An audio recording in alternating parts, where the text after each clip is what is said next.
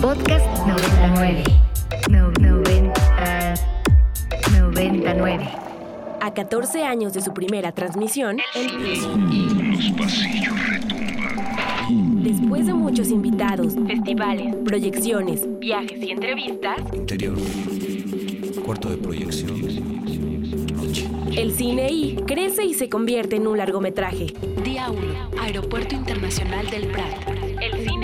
El Cine I. 120 minutos para hablar de lo que más nos gusta en el mundo. Eso que se mueve y se registra a 24 cuadros por segundo. Nos podemos ver en muchos lados, pero seguro, seguro, nos vemos en el cine. El Cine I. Imágenes e historias para escuchar. 11 de la mañana con 3 minutos transmitiendo completamente en vivo desde las instalaciones de la Universidad Iberoamericana en el rumbo de Santa Fe. Este es un programa más de El Cine y hoy es viernes 18 de marzo del 2022. Yo soy el More y estoy muy contento de compartir micrófonos como es costumbre con mi queridísimo Ricardo Marín. Hola Rick, ¿cómo ¿Qué estás? onda?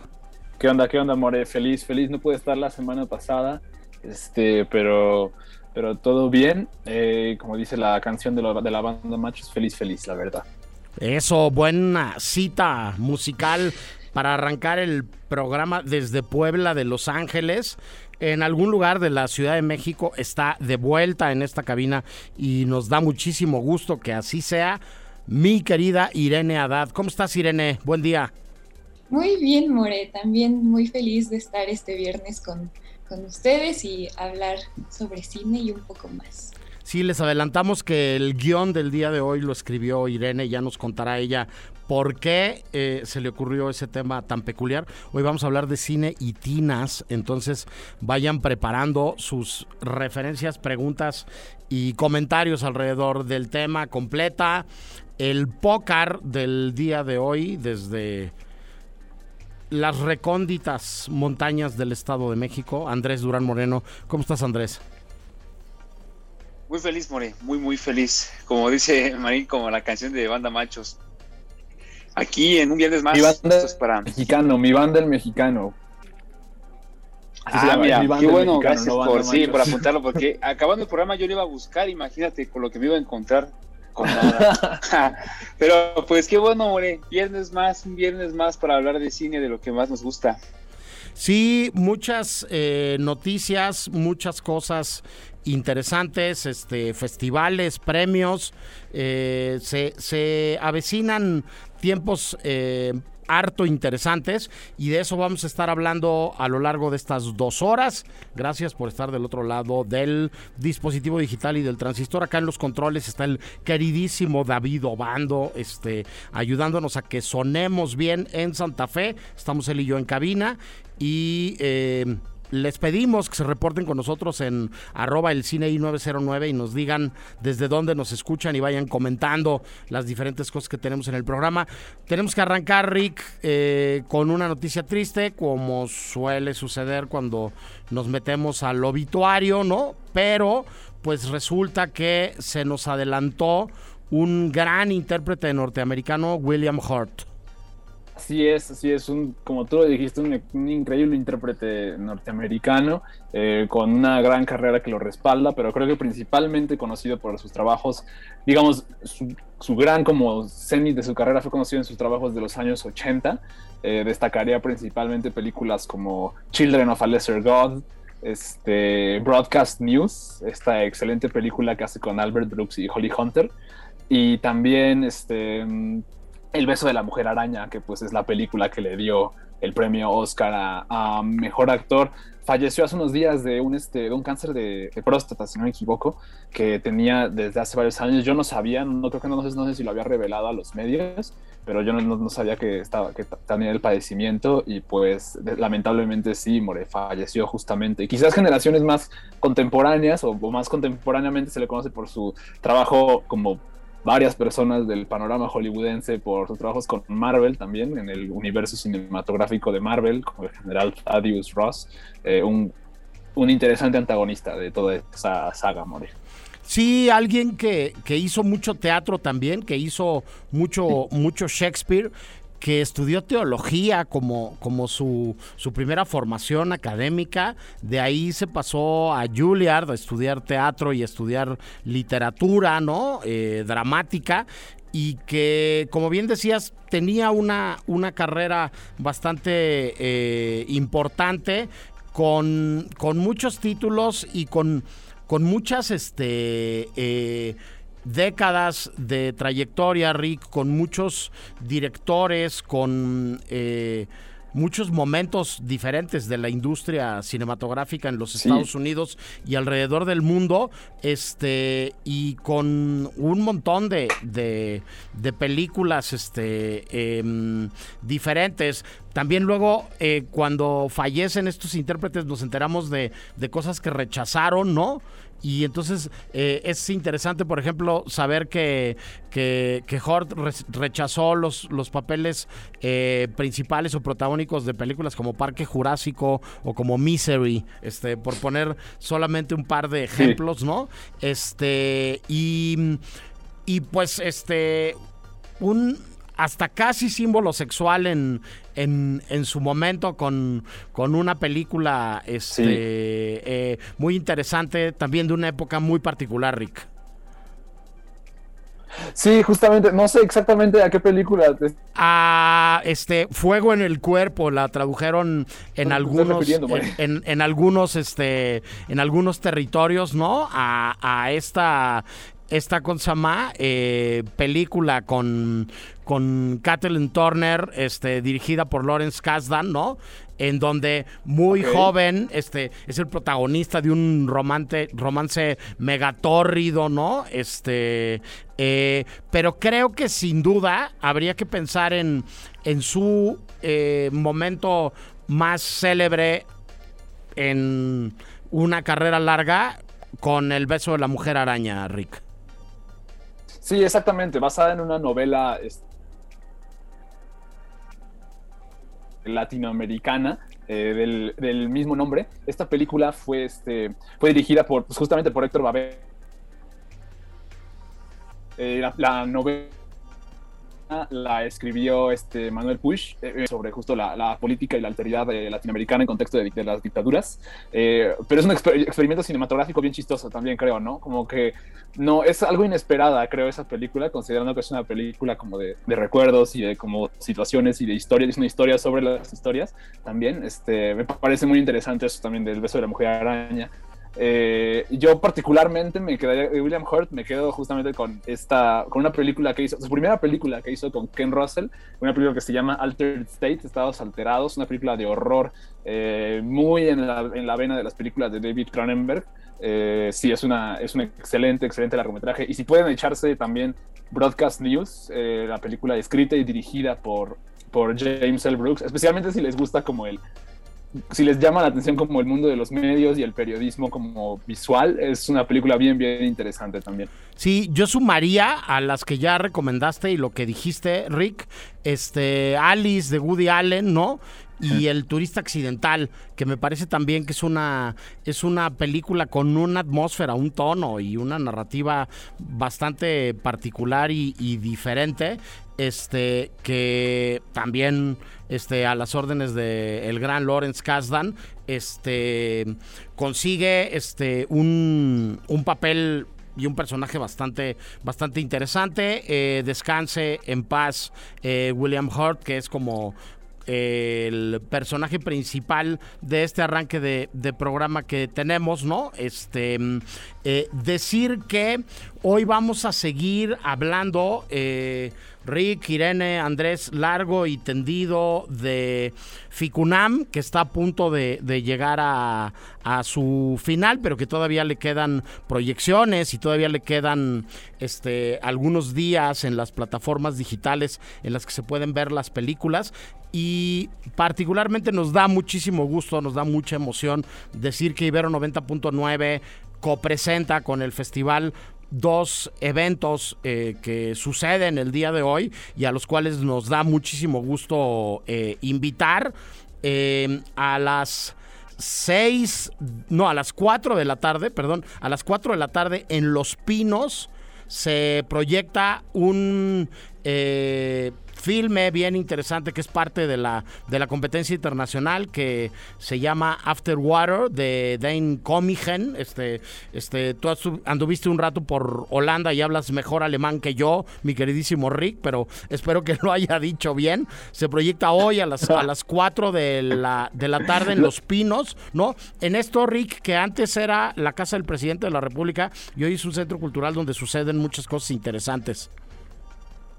Sí, justamente hay como proyecciones, hay todo tipo de presentaciones eh, en escenas, teatrales, bailes, etcétera. Eh, como sabemos, famosamente se proyectó Roma ahí una vez, este, o un par de veces creo. Pero sí, Ficunamba se va esta vez a apropiar de este espacio justamente para la proyección de After Water.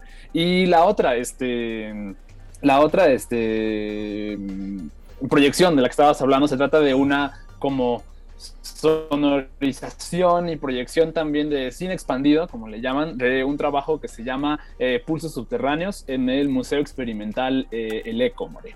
Sí, este, un trabajo de Elena Pardo, exalumna de la Ibero, este, eh, gran amiga, ¿no? Y este, alguien que, que sigue cerca de eh, la universidad, del departamento de comunicación, del subsistema de cine, de la maestría en, en cine, que hace un trabajo bien interesante con, con película, con varios proyectores, este, con con pietaje que se va moviendo de manera alterna o de manera simultánea, ¿no? Este, eh, a través del- de los formatos que hoy este, parecería que están en desuso y que no es así porque se sigue haciendo experimentación con ello, particularmente con, con película de 16 milímetros, con película de 8 milímetros.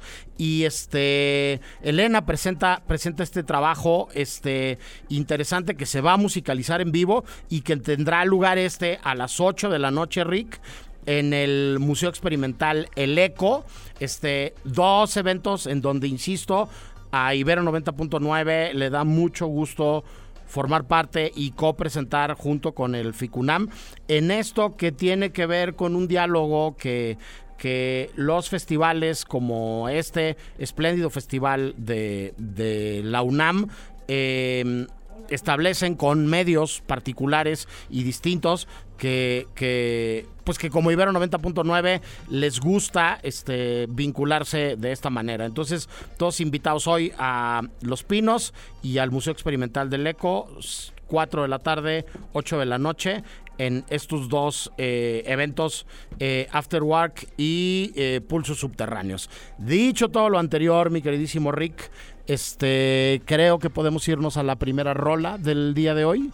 Sí, ¿por qué no? Pues justamente recordando un poco el este eh, la carrera de, William Hurt, hay una película que no mencionamos, pero que yo sé que tú y yo somos super fans y amamos. Eh, la película se llama Hasta el fin del mundo, es de Wim Wenders, protagonizada, por supuesto, por William Hurt. No sé cómo se me olvidó mencionarla ahorita antes, pero el soundtrack es particularmente llamativo, tiene un buen de cosas muy chidas. Entonces vamos a poner algo que no habíamos puesto antes en este programa. Esto es de Julie Cruz, que quizás conozcan mejor por ser la voz del tema de Twin Peaks.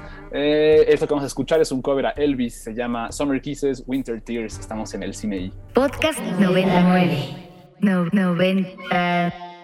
99. La canción se llamó Summer Kisses, Winter Tears, eh, en la voz de Julie Cruz, eh, un cover, ah, bueno, una- un cover a una canción hecha famosa por eh, Elvis Presley, justamente, soundtrack, esta canción de Hasta el fin del mundo, película de Wim Wenders, protagonizada por el recientemente y trágicamente fallecido William Hurt. No puedo creer que se nos haya olvidado esta película Sí. a los dos a la hora de recomendar este la, la Las películas de trayectoria de William Hurt. Este, perdón, este Vin, allá donde estés, ¿no? Este, eh, si nos estás escuchando, discúlpenos, señor Benders. Este, fuimos unos locos y nos ofuscamos. Pero ya, ya, este, gracias a la música podemos eh, corregir nuestro error. Este, decir que eh, vamos a ponerles ahora en Twitter Eh, este programa funciona mucho mejor siempre que Irene está, porque, porque Irene es como una de las meras meras de las redes sociales del programa. Eh, las coordenadas donde pueden escuchar los programas pasados de, de, de el cine este está por ahí ya este la semana pasada, la semana antepasada, varios de los programas este eh, recientes. Muchas gracias a la banda de acá de Ibero 90.9, a Daniel en particular, que, que nos está este, apoyando y haciendo una chamba increíble alrededor de esto, pero... Eh, si usted nos está escuchando, no en vivo, sino en una repetición de estos programas que están en Spotify, mandamos saludos también para los que no nos oyen en eh, eh, vivo. Y si están en vivo, saben que son las 11.20, que estamos platicando de diferentes cosas y que le damos la bienvenida al queridísimo Andrés Durán Moreno para hablar de algunas cosas eh, que tienen que ver con el panorama nacional. Andrés, por ahí anunció esta semana la Academia Mexicana de Cine cuáles son las películas que se inscribieron para el Ariel. Además de que tienen que cumplir con una serie de requisitos que nos platicó este, con gran detalle hace algunas semanas Leticia Huijara, la presidenta de la Academia Andrés. La otra cosa es que para ganarte un Ariel tienes que inscribir tu película, ¿no? Entonces se publicaron antier las películas mexicanas que se inscribieron para los Arieles de este año, Andrés. Así es, la Academia Mexicana de Artes y Ciencias Cinematográficas, mejor conocida como la MAC, pues ya nos dejó eh, pues ver por fin lo que tanto ansiábamos, que es el, el grosso de la lista de pues documentales, películas animadas, cortometrajes, tanto de ficción como así documental de las, de las que están inscritas para los premios. Y pues a mí me interesó muchísimo que hay muchísimos documentales, More. Algunos de ellos tuve la, la, suerte o fortuna de verlos por allá cuando anduve en Morelia con, con el querido Marín. Uno que se llama Lluvia, que la verdad es que yo a ese le echaría mi monedita para que se ganara algo. Y otro que se llama Noche Perfecta en la ciudad de madrugada, que goza de, de, una historia muy, muy experimental, pero con una fotografía muy bien ejecutada. Entonces, pues de cortometrajes eso me llamó la atención, pero pues largometraje de ficción, aquí tenemos ya a varios conocidos, varios nombres que han sonado allí a través de los programas, como Nudo Mixteco, como Noche de Fuego, como Muerte de Verano, Muerte de Verano, perdón. Eh, películas pues que ya han tenido una muy larga trayectoria, sobre todo por Noche de Fuego, que nos ha dado pues de qué hablar un montón de veces, ¿no? Entonces, pues sí, hay toda una, una, una serie de, de, películas aquí también, que como Observar las Aves, que bien recuerdo cuando estuvimos en Los Cabos haciendo nuestro último programa por allá, nos acompañó la directora una pequeña entrevista porque creo que recién estrenaba ahí su película, ¿no, More?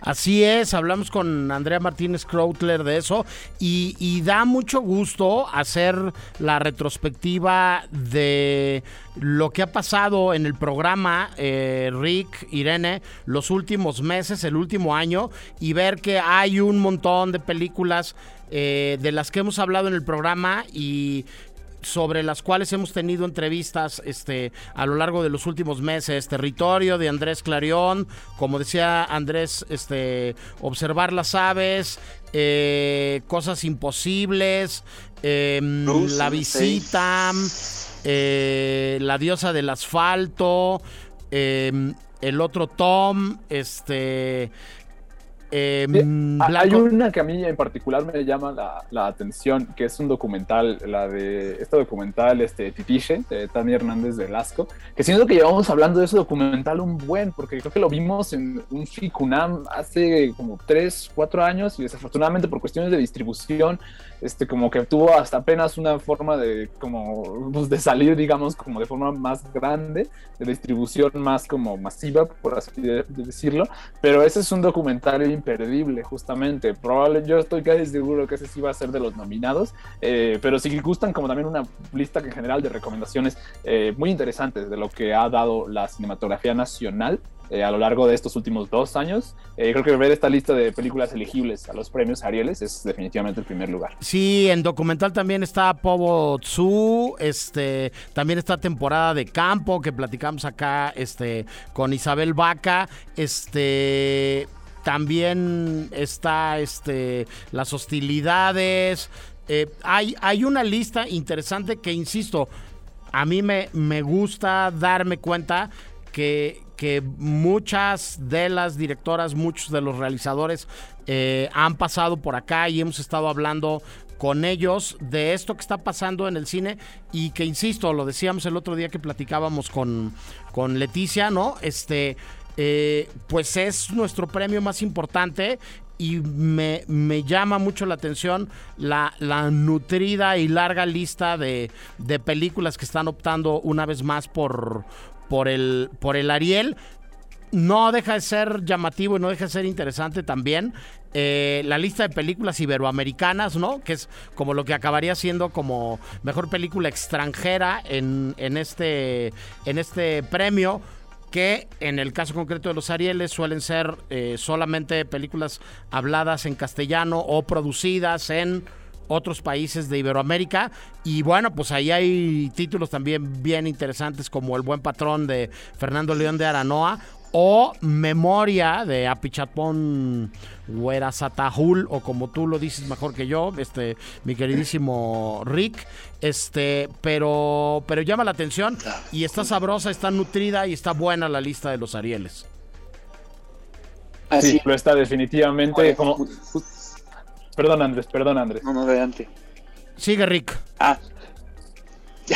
Sí, este es una, es una lista de grandes recomendaciones, creo, para ver aquí en del último cine latinoamericano que hemos podido, que, hemos podido ver en las salas. Correcto. Y una, Sí, Andrés. pero una cosa que, quería comentar de lo que decía Marín, que justamente si querían ver como una, una retrospectiva de los últimos dos años de lo que se ha producido de este lado de, pues, del continente, bueno, de este lado del Pacífico, es eh, pues justamente una especie como de, síntoma de lo que ha pasado eh, con el COVID, ¿no? Muchas producciones que sucedieron hace 3, 4, 5 años, incluso estrenos que debieron haber sucedido por el 2019 o el 20, pues vienen a, tener como su periodo de premiación para estas alturas, este, pues en un sentido porque pues algo, algo, algo sucedió, se, se bloqueó la, como esta que, decía, la, película que decía querido Marina Leticia, que pues una película que había estrenado hace mucho, pero por problemas no salió sino hasta ahorita, y son películas que al haberse estrenado hace tres años o dos, bueno, debieron haberse estrenado, pues ahorita por esta situación las tienes al, alcance, ¿no? Entonces, pues como, como es la vida, como nada es bueno ni es malo a la vez, estas son de esas cosas que aparentemente son malas, pero pues nos dan la oportunidad de ver algo que, que de otra manera pues no hubiéramos visto en este momento. Desde luego, este han sido años convulsos, extraños, peculiares. Será una entrega peculiar también. Este, pero yo por el lado positivo eh, señalaría que es una entrega muy rica, con muchísima calidad, con las grandes favoritas, pero con un montón de películas ahí que están listas para dar la sorpresa y para romper la quiniela en cualquier, en cualquier momento. Además de eso, mi queridísimo Andrés, y eh, entre varias cosas que tienes por ahí, este, que podríamos decir antes de irnos al primer corte, este, pues nos encontramos con la noticia de que los Larraín, ¿no? Este, eh, eh, que tienen esta, esta compañía interesante de producción que ya ha hecho cosas en muchos lugares de América y de todo el mundo, no solamente desde Chile, este, van a producir en México algo que suena bastante interesante por este el reparto y por el tema, Andrés. Así es, la ópera prima de, perdón, del querido este, guionista Guillermo Calderón, que es un personaje especial, ¿sabes? Ahorita lo estoy investigando y es un actor que resulta que es escritor, tiene varios libros publicados, es dramaturgo, este, también es director de teatro. Eh, pues nos trae esta prometedora terna de, mujeres fantásticas, actrices como eh, Ilse Salas, a quien ya hemos visto en, otras películas, a la querida Paulina Gaitán y pues también obviamente a Regina, a Regina Blandón. Pues una película que viene a ser su ópera prima, que dada su experiencia pues de este hombre a mí me gustaría, pues espero, digamos que podría esperar, pues espero mucho, pero luego esperando mucho uno se juega cartas curiosas, así que le tengo mucha fe, me gustaría ver esta película lo antes posible y pues un poquito de, ver esto me hace recordar también un poco lo que hacía Kido Kieslowski, ¿no? Que por ahí anda también una nota que recién se cumplieron 26 años de, pues de su partida en el 96, el 13 de marzo, pues que también era un hombre muy letrado, ¿no? Era un hombre sabido de literatura, un hombre que empezó por el documental y luego se, pasó a la ficción. Eh, pues mentes así se agradecen mucho en este séptimo arte, Mori, pues ahí tenemos esta terna fabulosa en una ópera prima que ya se viene como una ola en el mar. Sí, este Pablo Larraín, este que desde Chile insisto, empezó una carrera muy interesante y que ya tiene unas alas muy grandes, este, con Fábula, Rick, con su compañía productora, que los han llevado a producir películas que le han conseguido, por ejemplo, a la protagonista femenina de la última de ellas, de Spencer, este, nominaciones a premios de interpretación en muchos otros lados. Eh, más allá de las fronteras de Chile, Marín, yo creo que hoy podemos hablar de que el cine es global en esas lógicas, ¿no? Sí, exacto. Fábula ha dado como mucho de qué hablar en Europa, en Estados Unidos y, por, y esta va a ser justo su primera producción como completamente mexicana, como decía Andrés con guion de Guillermo Calderón. Guillermo Calderón hizo el guion de Club no me peguen, pero a mí al menos yo creo que es la mejor que hizo por la eso, creo que eso definitivamente, creo que sí, como dice Andrés, tal vez no esperamos mucho, justo, no, sabemos muy bien qué esperar, pues, pero estamos con mucha expectativa definitivamente de ver cómo saldrá este proyecto. Desde luego, pues nada, nosotros vamos al primer corte de estación del programa del día de hoy y regresamos con una hora y media más del cine Brother, it is time for the mortals to pay.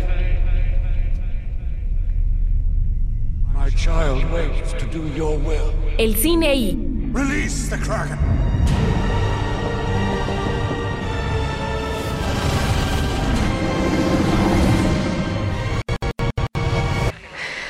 Me van a matar. El cine I.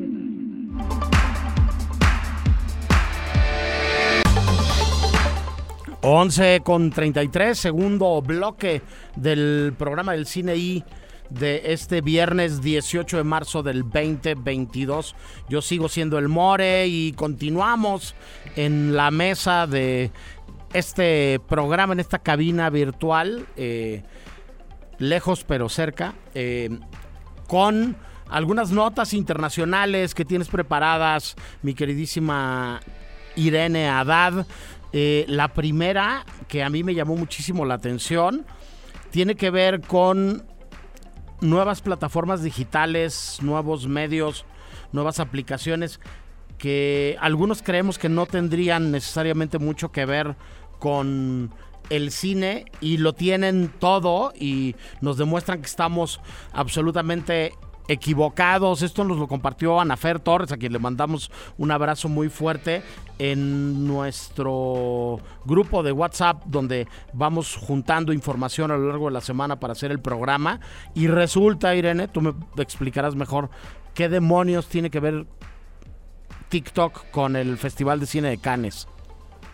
Pues sí, como dices, TikTok y Cannes van a trabajar juntos, este, la red social se convirtió en el socio oficial del, Festival de Cine, con, pues con el objetivo de posicionarse como uno de los principales destinos de entretenimiento y pues además conectar el festival con los muchísimos millones de usuarios que hay en esta red social.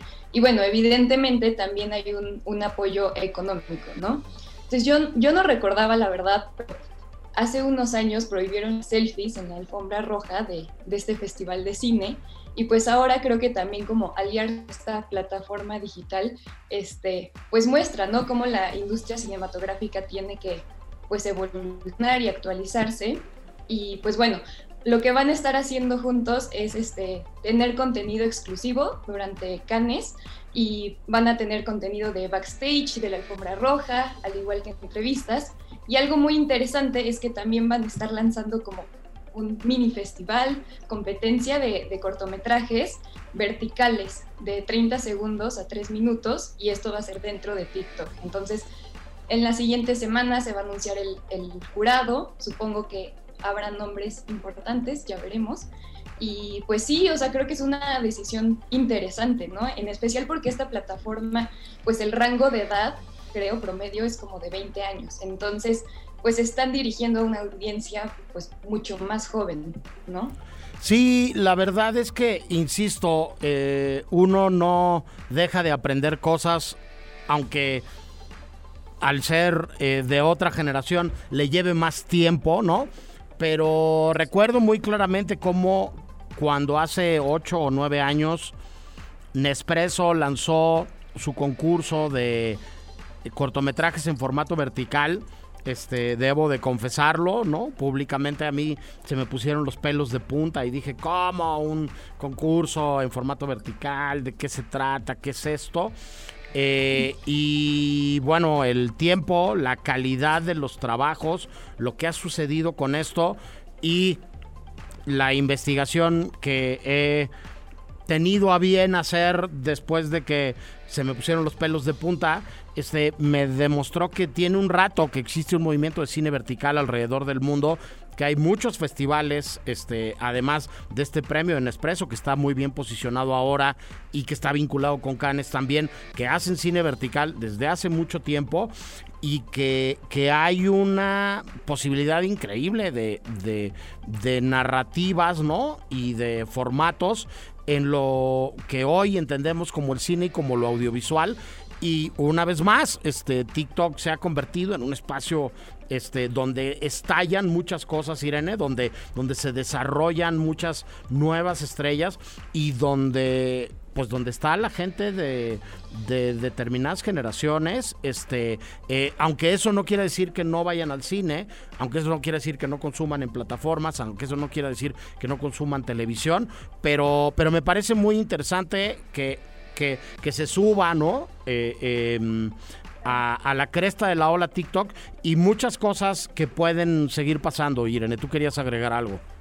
Sí, pues justamente también recuerdo como hace unos años cuando pasó todo lo de las, eh, pues sí, como plataformas digitales, por ejemplo Netflix, ¿no? O sea, que no podían tener también un estreno ahí, tenía que ser primero en salas y pues como poco a poco también esto ha ido cambiando y pues creo que es lo mismo con esto, ¿no? O sea, es como otro paso para, pues, como actualizarse, ¿no? Y tener una apertura a como lo que está ahorita pasando. Sí, yo aprovecho para mandar un saludo muy grande eh, a Farideh Schroeder y a Cristina Aguilera, eh, flamantes ganadoras del concurso de Nespresso los últimos dos, los dos, los últimos dos años, a, Mariana Arriaga y Santiago Arriaga, que han sido este, jurados, a Everardo González, que ha sido jurado también del, del concurso, y este, y a ver qué nos deja esto de TikTok en Canes, pero pero estas compañías saben lo que están haciendo y están viendo para adelante y decimos en mi pueblo también, no dan paso sin guarache. Entonces,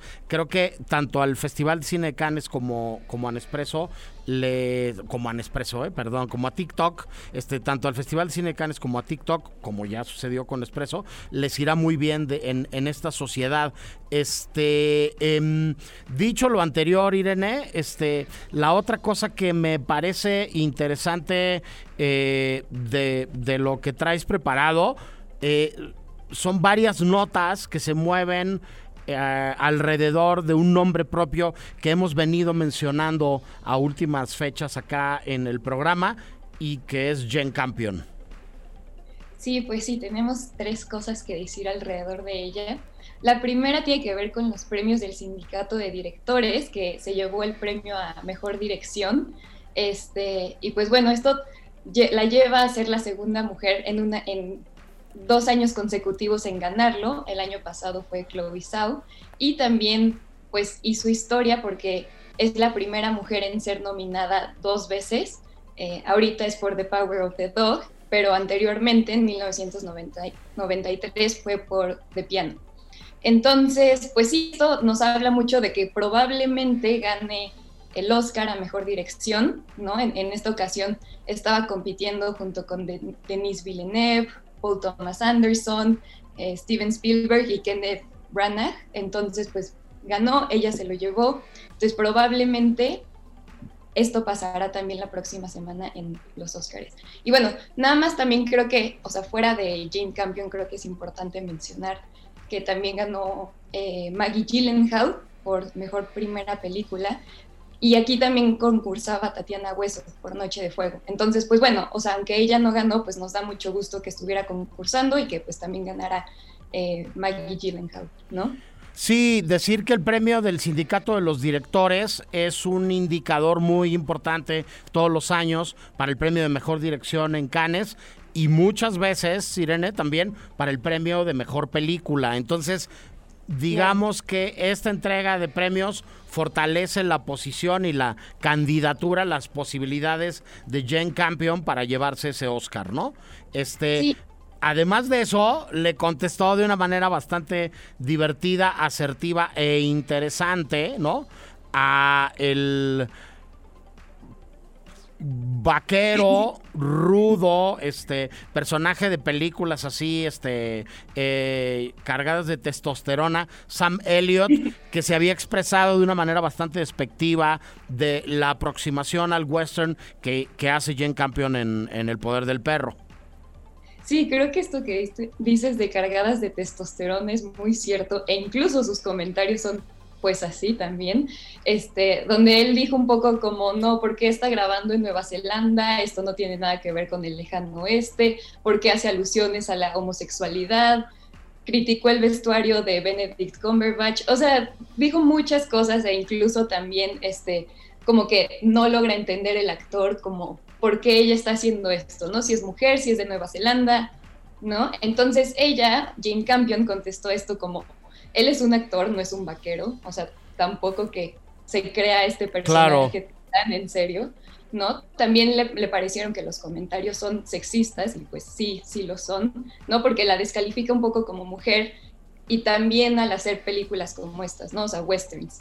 Y finalmente agrega, que esto también me parece muy acertado, es que Sergio Leone pues hizo muchísimas películas de este tipo en España. Eh, o sea, es decir, no tiene que ser estrictamente en Estados Unidos, ¿no? Sí, Sam Peckinpah venía a filmar a México y se hicieron un montón de westerns en, en el norte de nuestro país. Hay un backlot que, bueno, está en desuso y, y, y, desde muchísimo tiempo no se utiliza con la asiduidad que eso sucedía en los estudios Churubusco, donde había este construcciones del oeste también. O sea, se pueden hacer westerns en muchísimos lados.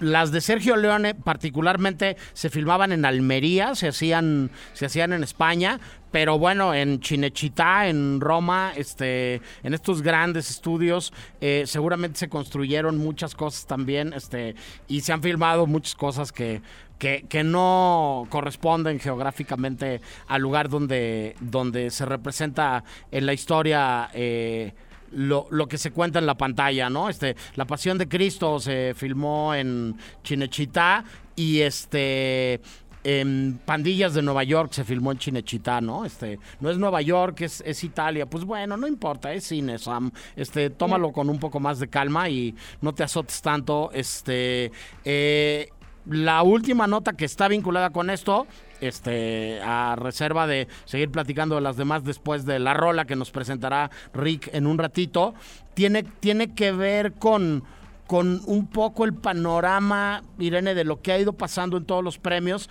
y de cómo tal y como lo platicábamos hace un momento, parece que va, que va ganando cierta solidez la candidatura de, de la película de Jane Campion en diferentes categorías, ¿no?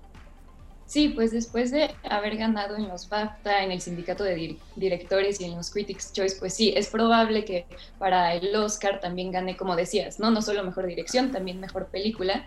Este, y ha sido interesante porque primero también estaba eh, El Poder del Perro junto, junto con Belfast, pero esta segunda película pues ha sido un poco eliminada, ¿no? De, de los premios y entonces ahora como el posible, la posible competencia o rival de, de la película de Jane Campion es Coda, porque ganó mejor reparto en el sindicato de los actores, ¿no? Entonces, pues ya veremos qué pasa. También eh, el artículo de El País mencionaba que si gana Coda, pues probablemente sería un poco como Green Book de 2022, por ser una película como ligera y que finalmente pues te hace sentir bien, ¿no? Entonces ya veremos qué pasa la, la siguiente semana.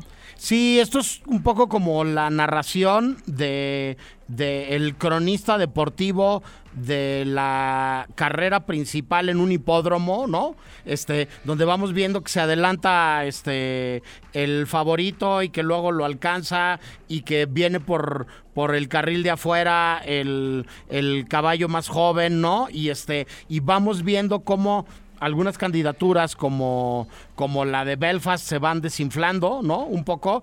Y, y que parecería haber dos claros punteros, ¿no? O dos contendientes por, por ese premio de la mejor película. También en el caso concreto de, de, de, los actores, se van repitiendo en muchos premios sin que eso signifique que necesariamente así vaya a suceder, pero se van repitiendo los y las triunfadoras, ¿no? Este, Jessica Chastain ha ganado casi todos los premios para actriz protagónica, Will Smith ha ganado prácticamente todos los premios para, para actor protagonista eh, y los premios de, de, mejor actriz de reparto y de mejor actor de reparto han recaído también de manera repetida en este West Side Story y en Coda, ¿no? Entonces, este, en la actriz eh, de reparto de West Side Story, el actor de reparto de Coda. Entonces, bueno, vamos a ver también qué acaba sucediendo, tiempo al tiempo.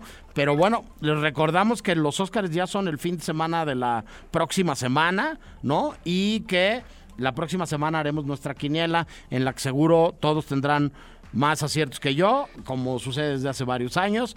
Este, pero aquí les diremos cuáles son nuestros favoritos o cuáles creemos que pueden y deberían ganar. Dicho todo lo anterior y sin que eso eh, agote todos los temas que trae Sirene, ahorita regresamos con alguno más. Eh, ¿Qué vamos a escuchar, Rick? Pues justamente hablando de, temporada de premios, hablando de las canciones que han sonado mucho en, estos, en este año, eh, una que a mí me llama la atención es una que se estrenó en el, en el, Festival de Sundance del año pasado, de 2021, que es el soundtrack de, como decían hace rato, Coda. Eh, una película muy linda, como dice Irene, es una película para sentirse bien, la verdad. Eh, la canción es un clásico de lo que podríamos llamar la canción norteamericana contemporánea, es de Johnny Mitchell, se llama Both Sides Now y está cantada por Emilia Jones, la protagonista de Coda. Podcast 99. No, 90, 99. ¿Qué escuchamos, Marín? Escuchamos Both Sides Now, esta clásica canción compuesta por por Johnny Mitchell originalmente, que la hemos escuchado en miles de versiones, en miles de películas, eh, pero esta vez es la canción seminal de la película eh, Coda Remake de la familia Belier y que hoy está sonando mucho para en, en esta temporada de premios, More. Me, me, estás convenciendo de verla, Marín, la verdad es Yo tampoco que, la he visto.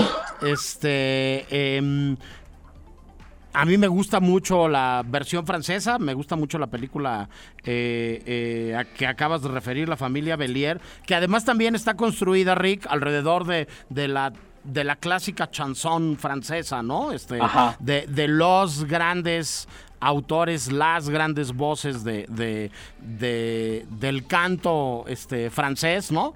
Este, uh -huh. Y este, por, por una jovencísima y talentosísima este cantante que que se convirtió en actriz para hacer la película, ¿no? En el caso concreto de la familia Belier. Pero bueno, este, tenemos algunas cosas más, este, para, para, cerrar el tema de, de, los Óscares Irene, nos encontramos también por ahí una, una historia interesante que, que, se publicó en Variety, si no me equivoco, de, de cómo después de discutir mucho lo que está pasando con las audiencias en todo el mundo, no nada más a nivel de las entregas de premios Irene, sino de lo que de lo que va este sucediendo en en cómo que vengan películas extranjeras o que directores, eh, actrices, estrellas, realizadoras de otros eh, lugares del mundo se sumen al firmamento hollywoodense,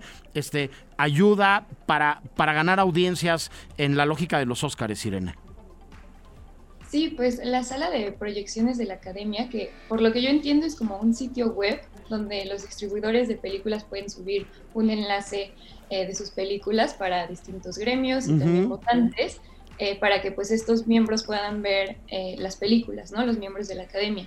Entonces esto ha sido muy útil a partir de la pandemia porque pues las proyecciones presenciales dejaron de estar y entonces ahora eh, pues personas de distintas partes del mundo, o sea, que son parte de la academia, pueden verlas, ¿no? Y este año eh, recibieron votos de miembros de 82 países, que es algo que no había sucedido antes, ¿no? Entonces esto también pues ha permitido que películas como Madres Paralelas o Drive My Car o La Peor Persona del Mundo eh, pues tengan esta visibilidad, ¿no? Y que también otras personas no tengan que ir a Estados Unidos o a Los Ángeles a, verlas, ¿no? Entonces, pues creo que es una muy buena alternativa. Rick, tú querías agregar algo.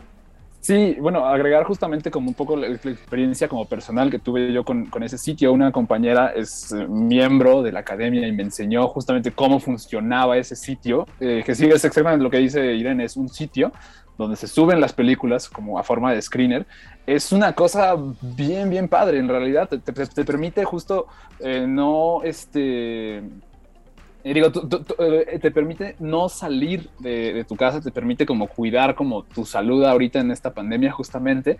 Y, una, es una forma de comunicación también fílmica muy, muy interesante en realidad. O sea, justo gracias, en compañía de, esta amiga, justamente fue que vi yo varias películas. Ella, ella, ella que vota justamente, sí, en los premios, me enseñó varias de estas películas. Así fue como vimos, eh, justo como mencionaba Irene, The Worst Person in the World, Drive My Car y se ven antes de la fecha de estreno con una con mayor facilidad para que para que estas películas tengan mayor difusión también. Entonces, justo creo que la nota de Variety, y, ahorita lo comentamos, eso explica un poco como por qué, cómo es que justo películas como Drive My Car o como Flea pueden ser tan como vistas ampliamente y es gracias a un sistema pues más democrático como este, Mori. Sí, algo que tiene que ver con opciones que han tomado algunos festivales de cine en el mundo. A mí me, me viene a la mente el ejemplo de la Berlinale el año pasado, que, fue a distancia y que nos permitía a quienes la cubrimos habitualmente ver las películas desde nuestra casa en un sistema parecido. Y algo que, que algunas agencias de relaciones públicas y algunas distribuidoras eh, también han eh, habilitado algunos festivales en México incluso para, para quienes somos miembros de la, de la prensa acreditada, Rick, en lugar de ir necesariamente a la función de prensa, ¿no? En una sala de cine, este, te dan la posibilidad de en una ventana de tiempo ver una película con, con una clave, ¿no? Este, con, con, una contraseña. Entonces, bueno, tiempo eh, de cambio, ¿no? Este, que ya lleva un rato, este, que le seguimos aprendiendo y que le seguiremos aprendiendo, este, y, que nos lleva a pensar en un par de cosillas que teníamos por ahí en, el, en el tintero, este, un par de notas. Eh, una, Andrés, que te tocaba a ti, nada más decir en estas fusiones y en estas lógicas de plataformas y estudios de cine, este, por ahí ya se viene el anuncio oficial de que Amazon va a comprar la MGM, este, eh, lo cual también cambiaría de alguna manera la ecología mediática de la producción de muy diversas maneras, Andrés. Así es, More, pues en esta lógica de que gigantes compran grandotes y otros grandotes ya tenían otras empresas, eh, pues lo vimos suceder, ¿no? Con Disney y Marvel, ahora lo vemos entre Amazon y MGM, esta, esta importante productora que pues, nos trajo las películas de Rocky, hizo famoso a Sylvester Stallone, eh, y también pues las películas de James Bond, eh, pues, básicamente un blog de Amazon dijo, que daría la bienvenida a los empleados de MGM y a la empresa sin despidos, ¿no? O sea, eso fue lo, bonito de la noticia, que cuando Amazon compra, pues prácticamente toda la empresa no, no cambia nada de lo que está detrás, no hay sistema que de Amazon que entre MGM, todo se mantiene como está. Y la decisión de MGM eh, de hacer esto, de, de, vender la productora y los derechos, es más que nada para que se pueda conservar pues los miles de, metrajes que tienen, ¿no? en una bodega seguramente muy resguardados. Todos sabemos que un mantenimiento de un celuloide de plata o de este o de hialuros de plata pues requiere mantenimiento y requiere pues un costo que igual a MGM ya no le estaba saliendo, ¿no? Entonces, pues Amazon con su director que tiene tantito dinero ahí guardado, le, pues, le ayuda para, para poder lograr este este pues este este cometido. Y pues nada más mencionar que pues hay películas en MGM que vienen desde los años 20 hasta pues nuestros días de hoy. Entonces son 100 años de producciones de películas que pues van a estar ahí resguardadas gracias a esto. Y pues nada más por último mencionar que esto se fraguó hace un año más o menos. Y pues a través de varios papeleos, eh, burocracias y demás, pues por fin está sucediendo esta transferencia de mando o de o de derechos así, More. Correcto. Pues nada, este sobre estrenos, mi queridísimo Marín, decir que finalmente llega a salas de cine muy poco tiempo antes de que llegue a Movie este, y se pueda ver en, plataformas, eh, Drive My Car, Rick. Sí, exactamente, véanla, son tres horas que no van a sentir en absoluto. es una bellísima, bellísima reflexión sobre la muerte y por qué como seguimos y, la complejidad que aborda como conocer a alguien más, ¿no? Es una interesantísima, muy, muy bella película. Eh, también en un mismo caso muy parecido con su estreno en Movie ya pronto, eh, La peor persona del mundo, un excelente largometraje de Joaquín Trier. Creo que es una película que... O sea, lo que más me gusta de esa película creo es lo que le, que le habla a mi generación, definitivamente. Le habla a una generación nacida entre 1980 y 1998, 99 tal vez, pero también creo que es, es, muy universal, creo, es, es, absolutamente universal. De hecho, creo que la parte más, las partes más interesantes son las que hablan sobre nostalgia, sobre muchas otras cosas que no necesariamente tienen que ver con mi generación. Es una excelente, excelente película sobre las bonitas relaciones que nos rodean, creo yo. Eh, hay otras, varias otras películas que se estrenan o que siguen todavía. Todavía pueden ver Licorice Pizza, todavía pueden ver Belfast. Eh, También se estrena una película de Michael Bay, Ambulancia. Y si quieren ver a Tarkovsky en pantalla grande, por supuesto que pueden lanzarse a la cineteca a ver El Espejo, Sí, varias de estas contendientes ahora para los Oscars, para el final de la temporada de premios. En Filming Latino y en Movie pueden ver los últimos días de la programación de Ficunam. Y en Disney Plus yo recomiendo ampliamente Red, este tercer largometraje de Pixar que ha decidido la compañía y Disney que vaya directamente a su plataforma digital, que está muy interesante. Por ahí me invitó la queridísima Diana Sánchez Uranga, mejor conocida en los bajos mundos como Diana Su, a su podcast a hablar de la película y nos aventamos una conversación bien interesante de toda la gente a la que le ha incomodado una película que a mí me pareció entrañable y me pareció fantástica. Está en Disney Plus, se llama Red, échenle un oído. Vamos al corte de la hora y regresamos con mucho más en el cine